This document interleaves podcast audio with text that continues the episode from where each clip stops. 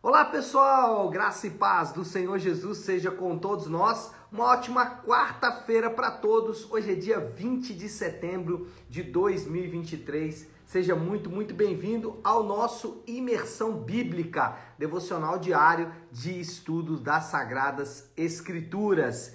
E nesta quarta-feira nós vamos de Gênesis capítulo 33 e o tema do devocional de hoje é a reconciliação. E eu já vou ler o texto aqui que vai dar base para nossa conversa e hoje a gente vai basicamente ficar nele. Esse aqui é de fato o texto-chave, mas com certeza ali é, ele vai nos ajudar bastante aí na nossa meditação de hoje, tá bom? Vamos lá. Diz assim o texto então, Gênesis 33, do, a partir do versículo 8.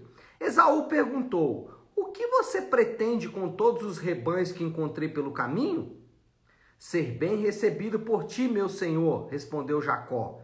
Disse, porém, Esaú: Eu já tenho muito, meu irmão, guarde para você o que é seu. Mas Jacó insistiu: Não, se te agradaste de mim, aceita este presente de minha parte, porque ver a tua face é como contemplar a face de Deus. Além disso, tu me recebestes tão bem Aceita, pois, o presente que, que te foi trazido, pois Deus tem sido favorável para comigo e eu já tenho tudo o que necessito. Jacó tanto insistiu que Esaú acabou aceitando. Então disse Esaú: Vamos seguir em frente e eu o acompanharei. Bom, o narrador aí de Gênesis relata a preciosa e gloriosa reconciliação dos dois irmãos Jacó e Esaú. Existe nessa, reconcilia, eh, nessa reconciliação de Jacó e Esaú, existe muita similaridade entre esse texto descrito e o plano de redenção de Deus, é verdade. Existe muita similaridade, inclusive, se você quiser, o texto que estamos estudando em Efésios, que é Efésios capítulo 2, a partir do verso 11 até o verso 22, trata exatamente do assunto reconciliação. Parece coincidência, né? O fato de que estamos exatamente estudando esse texto durante as pregações de domingo e ele aparecer aqui em Gênesis, exatamente o texto que vai falar sobre a reconciliação. E a gente vai mostrar exatamente essa similaridade entre a história relatada da reconciliação entre Jacó e Esaú e também o plano de redenção de Deus e como Deus reconciliou-se com o seu povo e como ele também reconcilia é, o seu povo uns com os outros. Bom, então, o primeiro detalhe aqui, a primeira similaridade é a reconciliação de dois irmãos. O texto narra que Esaú e Jacó, se você lembrar aí, a briga dos dois foi causada especialmente por uma ação de Jacó, juntamente com a sua mãe, um estratagema. Eles é, é, montaram ali todo um cenário para enganar o pai, Isaac, e para Jacó conseguir a bênção que era inicialmente é, reservada para Esaú. Isso trouxe grande ira para Esaú e agora, 20 anos depois, é isso mesmo, 20 anos depois, os dois irmãos então vão se encontrar para reconciliar. E qual é a similaridade com o plano da redenção? O povo de Deus é formado por gentios e judeus reconciliados por Deus. Exatamente isso que a gente está tratando em Efésios. Deus derrubou a parede de inimizade, o muro da inimizade, o muro esse, né, que existia ali no templo de Herodes o Grande, o muro que cercava o templo e que separava os gentios do pátio pertencente ali aos judeus. Os judeus ficavam próximo do templo, enquanto que os gentios ficavam distantes. Agora, em Jesus, esse muro de inimizade é dividido e os dois irmãos, judeus e gentios, que viviam em guerra, agora estão reconciliados. E isso tem uma aplicação muito poderosa. Por quê? Não existe povo predileto. Não existe. O judeu não é povo predileto, os americanos, os europeus, os africanos. Não existe povo predileto. Não existe raça predileta. Deus veio para os negros, Deus veio para os brancos, Deus veio para os orientais. Não, não existe sexo privilegiado. Ah, o homem é privilegiado, é, a Bíblia é machista. Não, não existe. Não existe rico ou pobre. Ah, Deus veio para os pobres. Ah, não, Deus veio para os ricos. Não existe preto ou branco, judeu ou africano. Não. Todos, todos, todos, todos, todos, independente de qualquer barreira humana. Não existe diferença. Todos, todos, todos precisam da mesma porção de graça. E é isso que nós aprendemos na redenção. Não importa se é rico, pobre, preto, branco, judeu, africano, brasileiro, oriental, não importa se é homem, mulher, criança, velho, não importa. Todos precisam da mesma graça de Deus. Então a primeira coisa aí que a gente vai ver é exatamente a similaridade entre a formação do povo de Deus. O povo de Deus é formado por Deus através do sacrifício de Cristo e essa graça é que une esse povo. Segunda coisa, Jacó, ele oferece bens como pagamento por seus crimes. Lembra lá que Jacó, como eu disse, cometeu um crime contra seu irmão ao enganá-lo, e esse crime ele deveria ser punido. Ele deveria ser punido. Então o que, que Jacó faz? Você lê o texto. Ele oferece os seus bens como pagamento pelos seus crimes. Ele fala: Olha, os meus bens estão aqui à disposição de você, meu irmão, porque eu o enganei, reconhecendo ali então que ele havia cometido exatamente o seu crime. E qual é a similaridade com o plano da redenção? O sangue de Cristo foi oferecido como pagamento pelos pecados dos crentes. Assim como Jacó oferece os seus rebanhos, assim como Jacó oferece ali um preço pelos seus crimes, também Cristo oferece o seu sangue pelos nossos pecados. E aí, as, as, os desdobramentos disso são de fato bem importantes. Os crentes são aqueles que não precisam pagar pelos seus pecados. Eles foram todos, todos perdoados. Essa ideia nefasta, pagã, de que os crentes precisam pagar os seus pecados de alguma forma, isso é uma afronta à redenção oferecida por Deus. A ideia de causa e efeito, a ideia de que ah, alguma coisa que eu estou vivendo hoje é, é resultado de algum crime que eu cometi no passado, isso desvaloriza o poder da graça e o poder da salvação de Deus e deve ser rejeitado peremptoriamente por aqueles que são cristãos. O crente é aquele que confia que os seus pecados foram perdoados, então ele não está pagando pecados. E quais pecados foram perdoados? Porque essa também é uma confusão. Algumas pessoas pensam que Deus paga os pecados que foram cometidos no tempo da ignorância e que os pecados de agora, os pecados cometidos nesse tempo, eles devem ser pagos pelo crente. Então, do passado Deus paga, os modernos nós pagamos. Não nos parece ser essa a matemática de Deus, não nos parece ser esse o sistema de Deus. O sistema bíblico é: os pecados do passado foram perdoados, os pecados do presente foram perdoados e os pecados do futuro também já foram perdoados, todos eles pelo sangue de Cristo. E aí, então, se os meus pecados foram já perdoados, se eu não tenho mais que pagar pelos meus crimes, então eu posso sair pecando?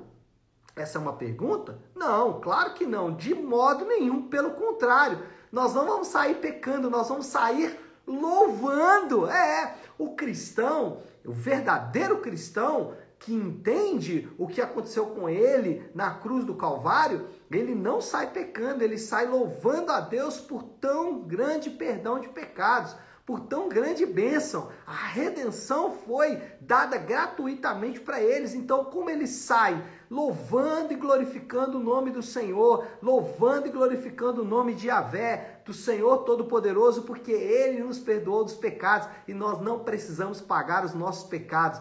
Que sensação gloriosa, que sensação de conforto, de segurança, de amor de Deus e como isso nos leva a louvá-lo e louvá-lo gloriosamente. Se você entende que deve sair pecando. Então, irmão, existe algo muito grave com a natureza da redenção que você entendeu. Para aqueles que são crentes verdadeiros, o pecado é uma grande afronta a Deus, porque o levou para a cruz e eles não vão continuar cometendo seus pecados.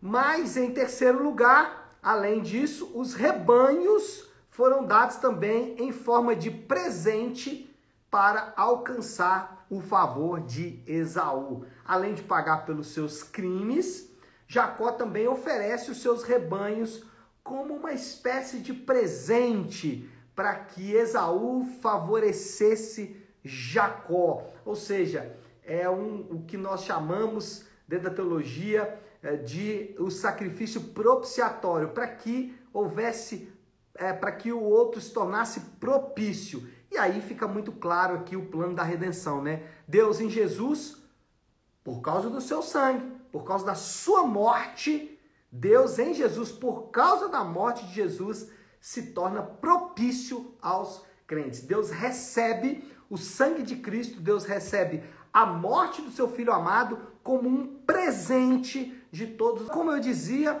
é, a redenção fica muito clara aqui porque Deus em Jesus também derrama o seu sangue para que se torne então, é, para que Deus então, aliás, Deus aceita o sangue de Jesus para que ele, Deus, se torne propício aos crentes. E aí, o que é essa implicação para a vida dos crentes? Nós não devemos fazer absolutamente nada, nada, nada, nada para alcançar o favor de Deus não precisa, o crente não precisa dar o dízimo, não precisa ir à igreja, não precisa orar, não precisa jejuar, não precisa fazer qualquer coisa para alcançar o favor de Deus.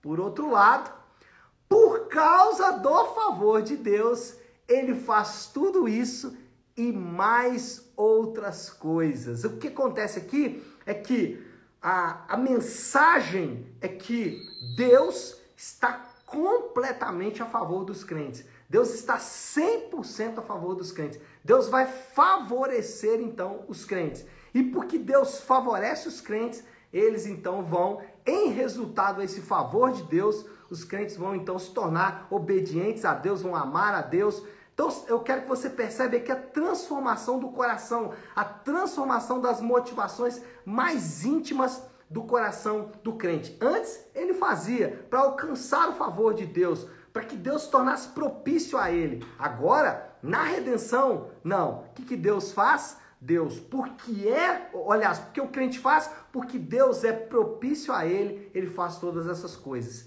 O que eu quero que você perceba é que a motivação aqui foi transformada. A ideia é: amamos o Senhor, por isso obedecemos. Não obedecemos para que Deus nos ame. Não, amamos o Senhor, Deus nos ama. Ele já se tornou favorecido. Então por isso nós obedecemos. E outro, amamos o seu povo e o seu povo nos ama. Por isso vivemos em comunhão. Percebe o relacionamento do é, de Deus com os crentes e dos crentes uns com os outros é inteiramente impactado pelo fato de que são reconciliados graciosamente. O ponto é esse. O, o que Esaú fe, o que Jacó fez foi ele mesmo entregar um presente para se tornar propício.